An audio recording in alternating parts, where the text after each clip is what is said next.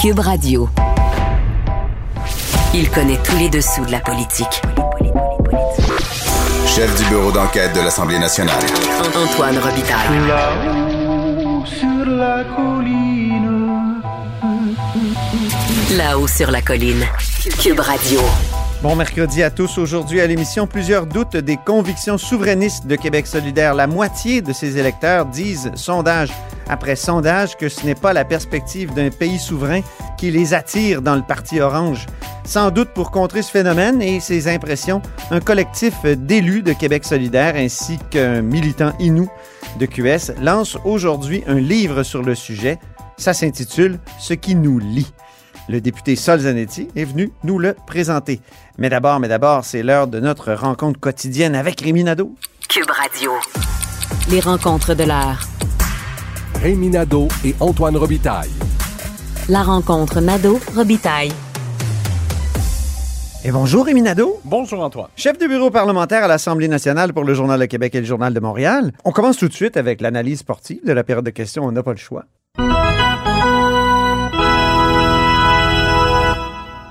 Premier sujet de cette analyse de période de questions, la question délicate du jour. Oui, lorsqu'il arrive un décès et que euh, les partis d'opposition cherchent à faire un lien entre un décès et des décisions gouvernementales, c'est toujours une mince ligne. Euh, euh, qui est délicate à franchir. Euh, et euh, donc... Je me souviens que tu n'avais pas aimé cet automne là, que Marie Montpetit dise Oui. pour les traitements de, de chimio, je pense, qui avait Oui, été en pour les, les délais de chirurgie. Délai de chirurgie, c'est ça, en cancer. Marie Montpetit avait dit est-ce qu'on les envoie donc à la mort? Ouais, avait Ouais, accusé avait M. Dubé Ouais, de, ouais, de ouais, faire en sorte qu'on envoie des gens vers la mort. Alors là, dans ce cas-ci, euh, c'est sûr qu'on a vu des signaux, euh, on a vu des feux jaunes il, y a, il y a déjà un bon moment. C'est concernant l'urgence de sanitaire en oui. Abitibi. Alors, c'est sûr qu'il y en a été question. Euh, L'urgence maintenant est fermée. euh, de ce que je comprends, c'est que ça ferme à 16 heures.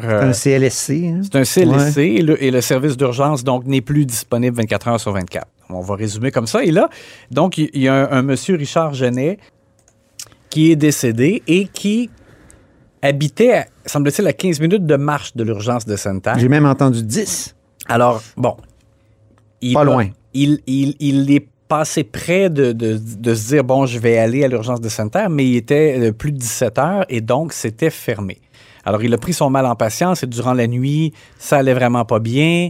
Euh, a téléphoné donc service d'urgence. Malheureusement, l'ambulance était partie vers Val d'Or.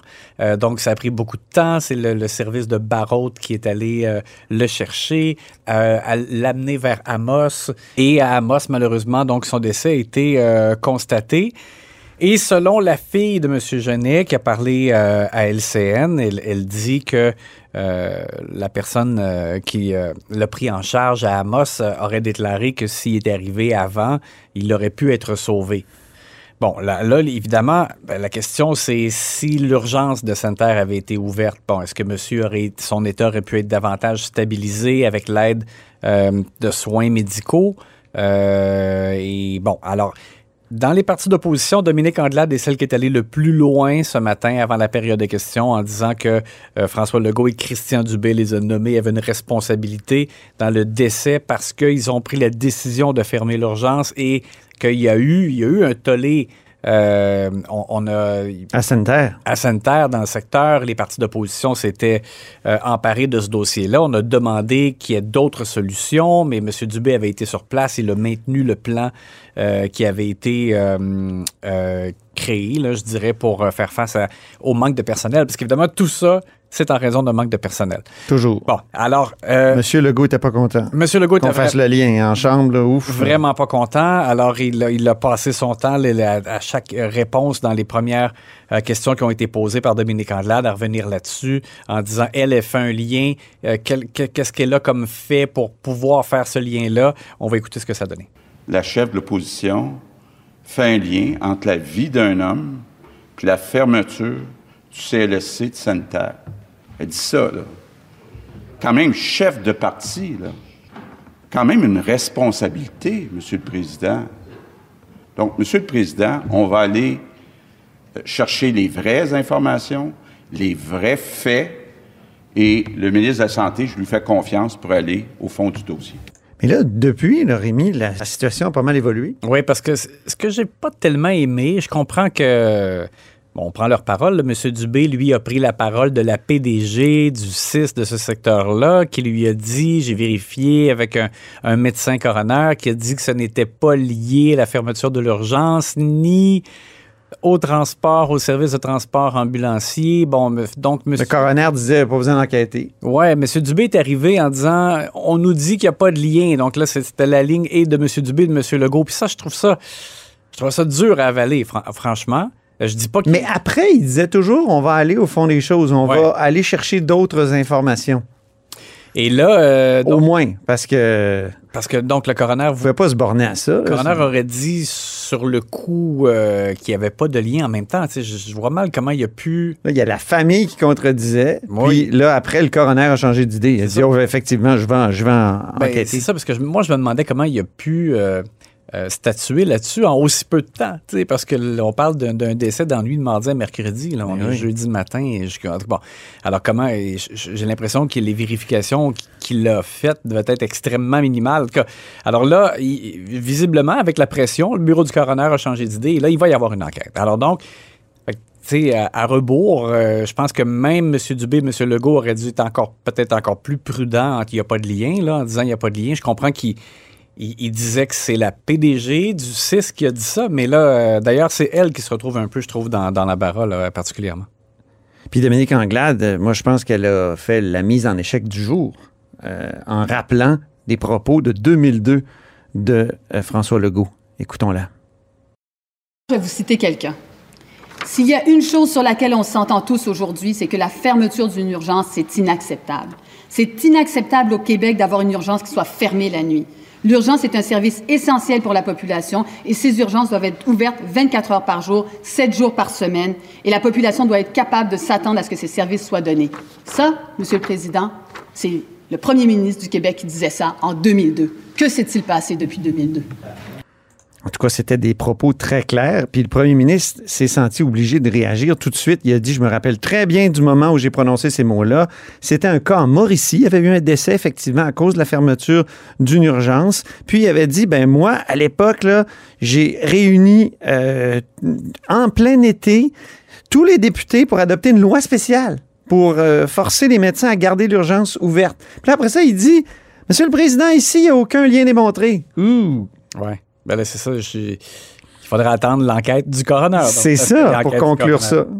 Et je- Il y a eu toute une stratégie des libéraux. Oui, puis je, je voulais signaler donc euh, euh, André Fortin, Greg Kelly euh, ont posé des questions aussi. Enrico Ciccone. Enrico Ciccone, parce que là, on est revenu sur les urgences qui sont fermées aussi, donc à Ga- Gatineau, à la Chine, à Coaticook. Et il y a eu une question qui a été posée, il n'y a pas eu de réponse parce qu'on a demandé euh, ben, est-ce qu'il y aura un plan pour la réouverture des urgences, mais M. Legault a dit. euh, les, les infirmières dont on a besoin, on les enlève où si on veut ouvrir ça? Donc, Ouais. c'est comme une roue qui tourne.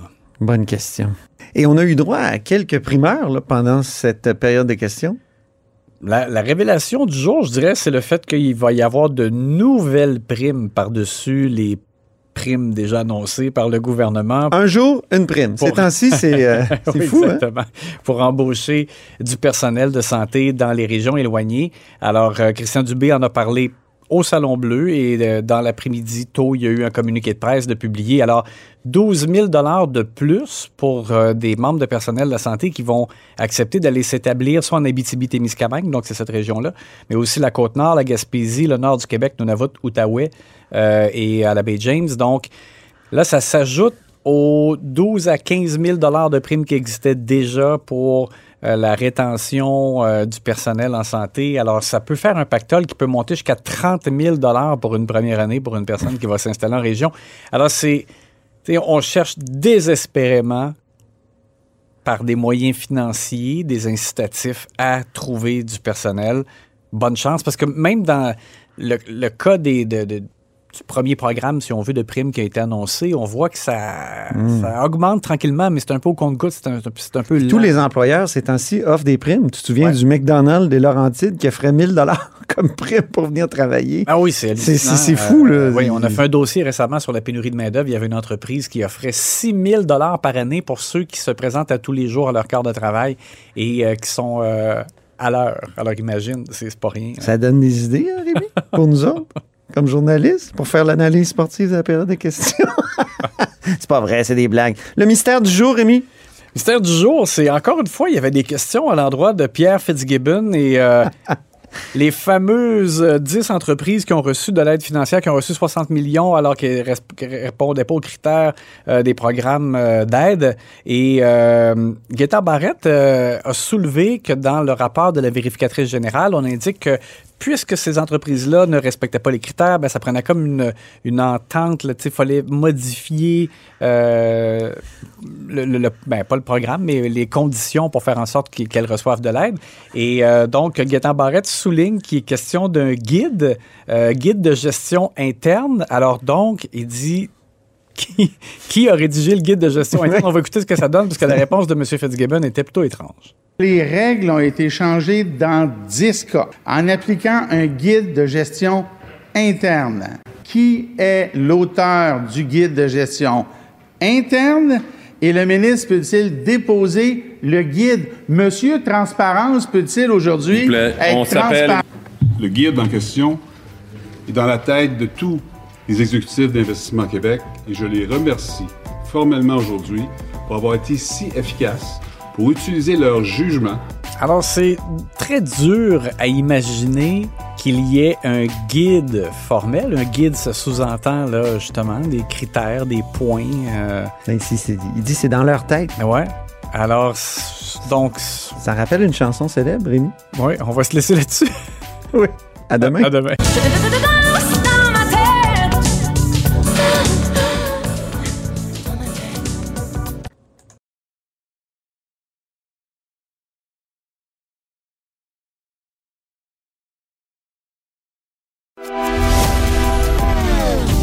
Philosophe, poète dans l'âme, la politique pour lui est comme un grand roman d'amour.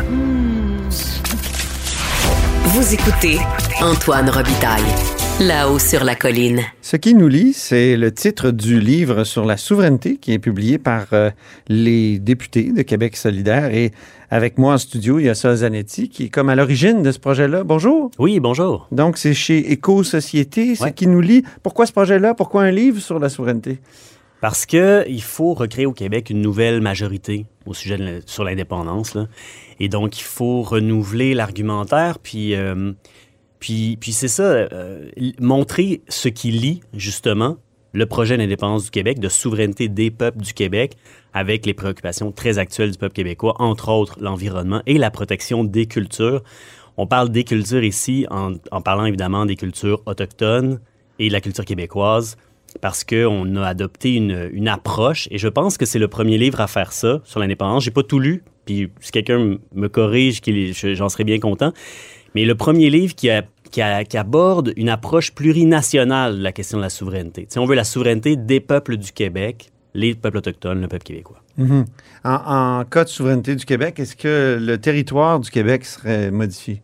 C'est pas ce qu'on prévoit, puis c'est pas ce que prévoient non plus les traités euh, internationaux sur la sécession des États. là. Mhm. Donc, euh, est-ce que les, les peuples autochtones euh, que, que vous convoquez là, dans, dans le livre, est-ce qu'ils accepteraient de faire partie d'une espèce de Québec, de République du Québec unifiée? Ou... C'est notre espoir. Ce qu'on veut, c'est de dire, ben, l'indépendance du Québec, c'est une occasion pour tous les peuples du Québec, incluant les peuples autochtones, de cheminer vers la souveraineté, c'est-à-dire l'autodétermination des peuples, la façon de pouvoir modeler par nous-mêmes notre avenir.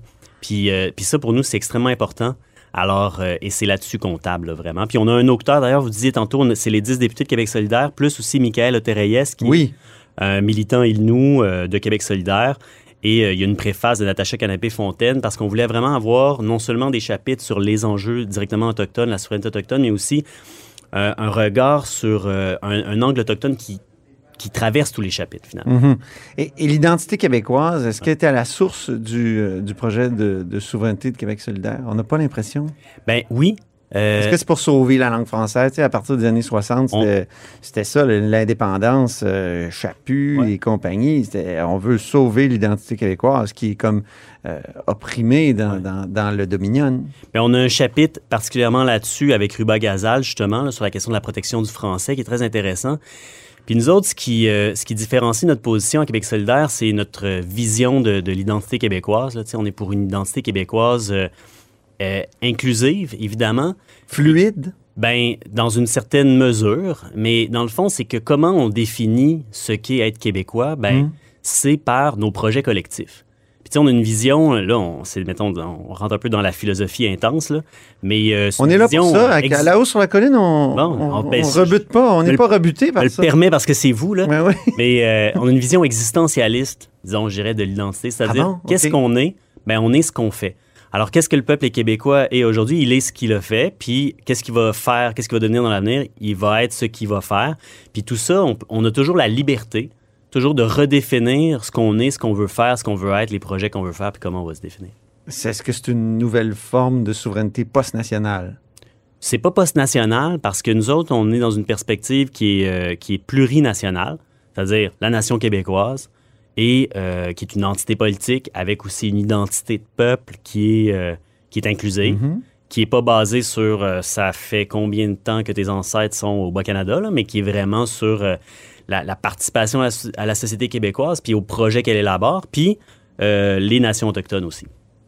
Mais si c'est une conception existentialiste, il n'y a rien qui précède l'essence, il n'y a, pas d'essence qui précède l'existence. Euh, donc, euh, est-ce qu'il y a vraiment, comme disait Ernest Renan au 19e siècle, euh, une espèce de, d'héritage à préserver? On dirait qu'il n'y a pas d'héritage, d'une souveraineté qui ne veut pas préserver un héritage.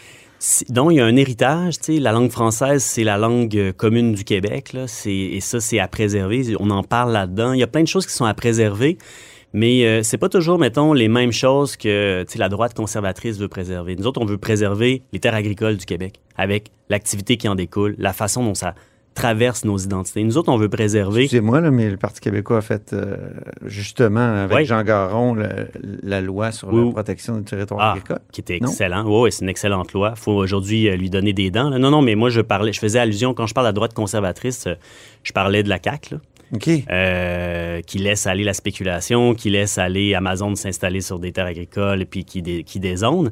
Et puis aussi, euh, ben, la- les services publics. Les services publics, ça fait partie de l'identité québécoise. C'est quelque chose qu'on a fait d'extraordinaire, qui a été fait dans la Révolution tranquille, auquel Mhm. le Parti québécois aussi a, a beaucoup euh, euh, participé. Mais maintenant, euh, depuis euh, 15-20 ans, on détruit ça. On détruit l'identité québécoise. Puis nous, on voit pas la CAQ comme étant défenseur de ça, absolument pas. On détruit l'État québécois, vous trouvez? Ah ben moi, je trouve qu'avec les cures d'austérité qu'on a eues, là, pas des cures, mais en fait, c'est des, euh, des empoisonnements, là, ben on est en train de, de laisser s'effriter quelque chose Pourtant, d'extraordinaire. l'État a continué de croître. On le démontre à chaque fois, il y a toujours plus d'employés euh, pour l'État. Donc, l'État est comme une... euh, euh, tu sais, certains chroniqueurs, euh, comme Ouais. mon ami Michel Hébert, parlent d'une baudruche qui n'arrête pas de grossir. Ouais. Donc, euh, effectivement, l'État l'État est quand même pas complètement Ben, regardez, démoli, ben, détruit. concrètement- disparaît pas. Concrètement, si on regarde le réseau de la santé, là, les, les urgences fermes, euh, il y a eu, on a, on a renvoyé des- 2000 cadres il y a quelques années. Ça a eu un impact catastrophique sur notre, fa- notre capacité à gérer la pandémie. Euh, il y a de plus en plus de, de gens qui sont en attente d'un, d'un médecin de famille. Donc, on a laissé entrer le privé, on a fait reculer l'État dans le domaine de la santé. Ça Mhm. ralentit le public et c'est extrêmement problématique. Puis ça, on le voit dans, euh, dans, euh, dans, dans la société en général. Puis on le voit dans l'accès aux services. Puis quand on, je parle d'effritement, ben, je parle aussi de les frais de scolarité. Aujourd'hui, sont beaucoup plus élevés que ce que moi j'ai payé, même au tournant des années 2000. Tu sais, euh, je sais même plus exactement c'est combien là, par session, mais c'est probablement près du double de ce que moi Mhm. j'ai payé. Donc, pour moi, ça, c'est un effritement de l'accessibilité. Puis Quand on voit ce que la CAQ fait aussi avec le logement social, c'est terrible. On recule en arrière. Mhm. Puis c'est drôle parce qu'ils se disent on défend le Québec, mais non. Ils nous appauvrissent, puis ils nous font perdre ce qui fait notre identité réelle. Mhm. Euh, est-ce que l'État québécois est. Est-ce que c'est pour le rendre plus fort alors qu'on veut la souveraineté? Oui, ben l'État, bien sûr, puis surtout, euh, au-delà de l'État, il y a les peuples derrière, qui doivent être plus souverains. Mhm. Mais moi, je Donc, parle de l'État parce ouais. que dans les années 60, ceux qui sont devenus souverainistes, je pense à Jacques Parizeau, à Claude Morin, tout Ouais. ça, ils ont fonctionné dans une révolution tranquille où l'État était constamment limité. Il ne pouvait pas avoir des relations internationales, euh, en- entre autres. Euh, et en tout cas, il pouvait y en, en avoir, mais c'était limité. Puis on, Ottawa voulait toujours contrecarrer. Euh, donc, euh, je sens pas chez vous la volonté de, de défendre euh, justement c- cet État-là actuellement et et, de, et de le voir avoir sa- la plénitude de ses pouvoirs. Je, je lisais, entre autres, dans le livre Ouais. Gabriel Nadeau-Dubois, euh, qui finalement explicitait un peu son affirmation Je n'ai pas envie de jouer, moi, défendre mes compétences. euh, euh, ma compétence est plus forte que la tienne. J'ai pas envie de, de jouer à ce jeu-là. Mais faut pas- je ouais. sens pas ça du Mais tout dans votre faut projet. pas déformer dans cette affaire-là parce que ça a été perçu puis spiné de même. Là.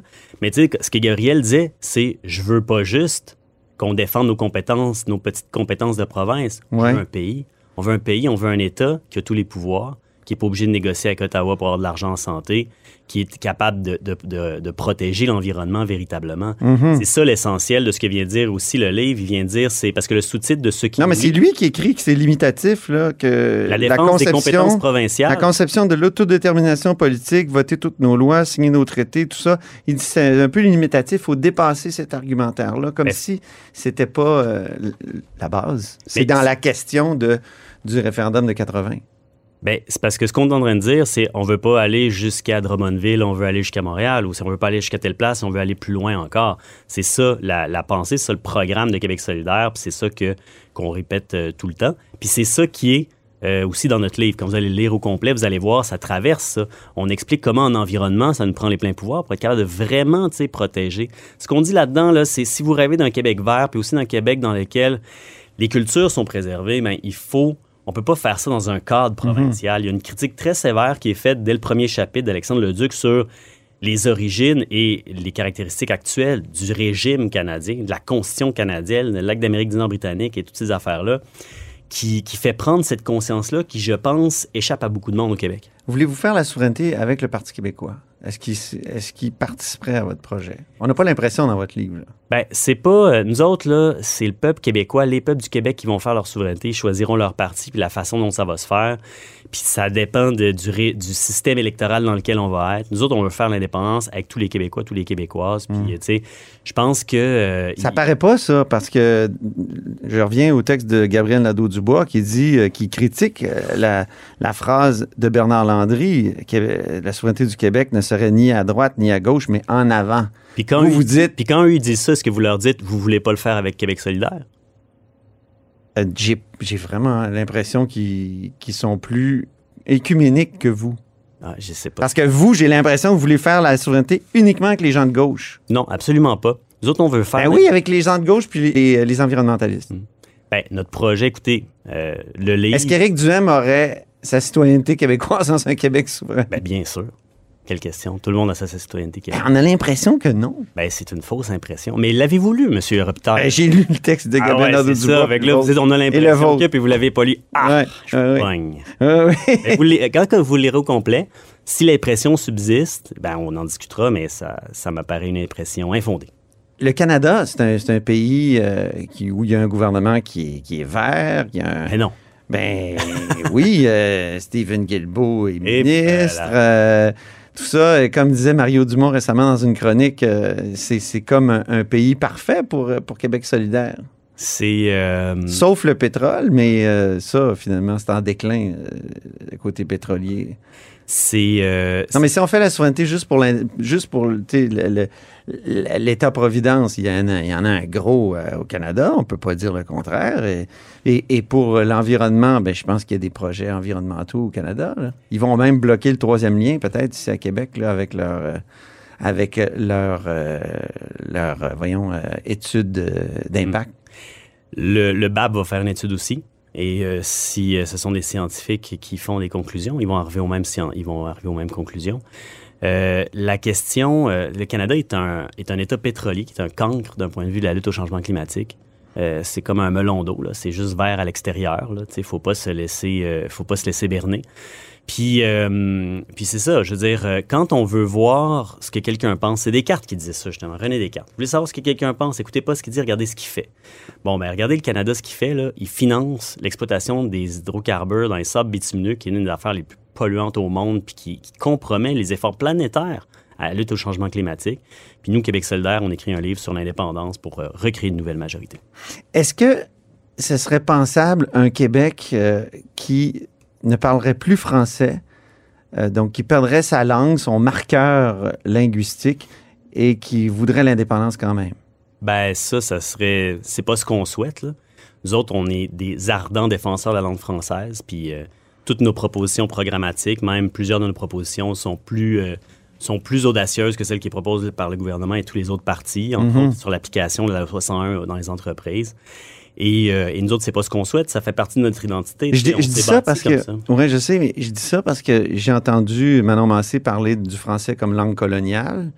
Euh, Du point de vue autochtone. Puis j'ai déjà entendu aussi euh, l'historien Jocelyn Letourneau dire euh, on pourrait être comme l'Écosse, dans le fond, qui a perdu sa langue, son marqueur linguistique, puis qui est quand même, il y a quand même encore une volonté de devenir indépendant. Ben, moi, c'est pas ce que je souhaite. Puis, euh, puis c'est ça, le français, c'est ma langue, je la trouve belle. Je trouve qu'on a, on a, on a découvert au Québec, on a créé une façon de la parler qui est différente. Tu sais, puis on a, je veux dire, des, des, des auteurs euh, qui, qui la font rayonner, puis des, euh, des musiciens. Puis moi, ça me touche beaucoup. Puis cette langue-là qu'on a, puis qu'on a forgée, elle parvient à dire des choses qui se disent pas autrement. Et pour moi, ça, c'est une, richesse- une richesse euh, dans, dans, le, dans le collectif des nations à l'international. Mhm. Regardez ça. Euh, vous faire comparer à- au Parti libéral du Québec toute la fin de semaine, qu'est-ce que ça vous a fait? Moi, je commence à être habitué que le monde fasse des, des comparaisons bizarres euh, dans le milieu de la politique. C'est toujours... Il faut voir qui fait ces affaires-là. là. C'est des, adversaires qui veulent nous caricaturer, nous dénaturer pour toutes sortes de raisons d'intérêts politiques et partisans. Fait que... Ben, j'en ris, là, mais s'il y a quelque chose qui... euh, s'il y a deux partis éloignés euh, au Québec, je pense qu'effectivement, il y a Québec solidaire et la CAQ, mais il y a aussi Québec solidaire et le Parti libéral. Le Parti libéral, son virage à gauche, supposé ou prétendu ou de branding, euh, c'est vraiment, je veux dire, n'importe quoi. Là. Je nous ramène à des cartes. Si vous voulez voir ce que quelqu'un pense, regardez pas ce qu'il dit, regardez ce qu'il a fait. Puis ce qu'il a fait, c'est un saccage terrible dans l'État québécois. Il n'a pas atteint Mais ses cibles. de Un parti peut faire des virages? Il peut faire des virages, mais... Vous, en matière de laïcité, vous n'avez fait un méchant, non? Non, on a, on a, euh, on a euh, changé d'idée sur la question stricte du port de signes religieux par certaines personnes au sein de l'État, mais on a toujours été en faveur de la laïcité. On l'est toujours, puis ça, ça ne changera pas. Par contre... Euh, il y a un collectif laïcité qui a été aboli, non? Ouais, mais ça, c'est pas de- pour des raisons, c'est pas à cause de ce qu'ils pensaient, c'est des raisons de, de, de- de comportement à l'intérieur du parti, puis euh, de- de manque de respect envers certaines règles. Puis ça n'a rien à voir avec ce qu'ils pensent. Là, la liberté Mhm. d'expression, elle est là, puis elle s'exprime. Si vous, quand, quand vous suivez nos congrès, vous devez vous en rendre compte. Merci beaucoup, Sol Zanetti. On va aller lire euh, ce qui nous lie. Hein? Euh, lit, évidemment, L-I-E. Ouais. Mais moi, je vais le lire. Donc, c'est chez Éco-Société. Sol Zanetti est député de Jean Lesage pour Québec solidaire. Merci beaucoup.